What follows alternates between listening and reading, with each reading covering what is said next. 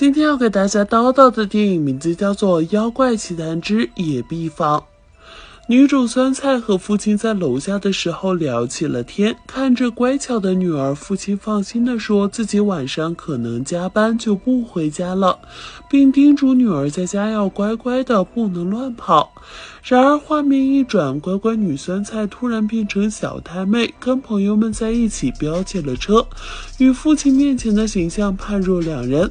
很快，酸菜玩累了，就下车表示要回家。朋友小红提出要和酸菜一起走，可是酸菜对着朋友们坏笑着说：“小红家里今天没有人。”让车上的小混混们一起去小红家玩。随后，小红不情愿地被一群混混们带走了。回家的过程中，酸菜买了一张非主流唱片来听，但听着听着，发现自己的耳朵竟然莫名其妙变小了。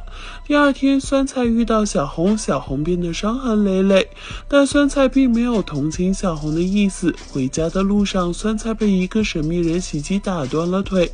在医院里，小红好心的前来探望酸菜，酸菜心里怀疑神秘人其实就是小红，于是一直不断在说自己。被打伤的事情，然后观察小红的表情，果然小红双手颤抖，当即提前离开。因为在医院里比较无聊，酸菜就又拿着一张非主流唱片在医院听。可是他却发现自己的耳朵好像越来越小了，很明显这是耳朵嫌弃酸菜审美差，于是让耳孔越长越小。只是酸菜丝毫没有发觉。第二天，小红照常来医院看望，一进病房就询问酸菜今天状况如何。酸菜向小红提出了一个请求，他说自己不知道是不不。是因为被打的原因，最近耳朵越来越小，听力也差的可以。但是这也给了他很多的思考时间，因为他已经想到了凶手是谁。酸菜把小红拉到自己的面前，警告小红说自己已经知道凶手了，如果不想让自己说出来，那么小红就必须要给出一笔赔偿金。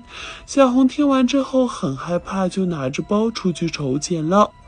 过了一会儿，酸菜来到了洗手间，他摘掉了自己一直戴着的一只眼罩，眼罩下面，酸菜的眼睛已经萎缩的越来越小，眼睛的萎缩必然导致视力下降。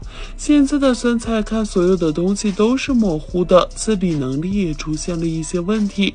很快，小红拿来了钱，但酸菜表示这些并不够，要求小红继续筹钱，而小红却表示这已经是自己的极限了。现在的他要和酸菜绝交，酸菜没有钱继续留在医院，只能提前出院。随后的几天里，酸菜发现自己的眼睛萎缩的更小了，没办法，他只好拿起自己的化妆品，想要通过化妆来修补自己已经小的看不见的眼睛。酸菜来找朋友，然而朋友却一反常态的不愿搭理他。随后，小红说，他对朋友们不小心说出了酸菜的秘密。听到这这里，朋友们全部开始哈哈大笑起来，各种嘲讽酸菜的眼睛。酸菜觉得没脸见人，就赶紧找了一个地方给父亲打电话。父亲问酸菜明天是否会回家，酸菜不敢道出现状，回答是，然后就挂了电话。洗手间里，酸菜再次摘下了眼罩，此时的眼睛已经全部萎缩了。伤心之下，酸菜出门忘了戴眼罩，而自己全部萎缩的眼睛被被小混混看到了。小混混非常嫌弃酸菜，把他一个人丢在医院就走了。酸菜坐在医院冰冷的地板上痛哭，他又打了一个电话向父亲哭诉，说自己当初不应该不听父亲的话。画面一转，酸菜整个脑袋都包裹着纱布，瘸着腿走在街道。此时天空下起小雨，路上没什么人。酸菜扯下了自己脸上的纱布，他的五官已经慢慢消失，到了完全退缩的地步。因为看不见，双手只能摸索着墙壁前进。最后，他悲痛地拿起了耳机，听起了音乐。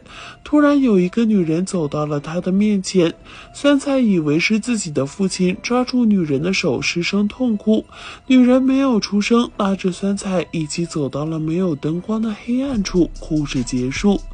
老话说得好，不听老人言，吃亏在眼前，还是有一定道理的。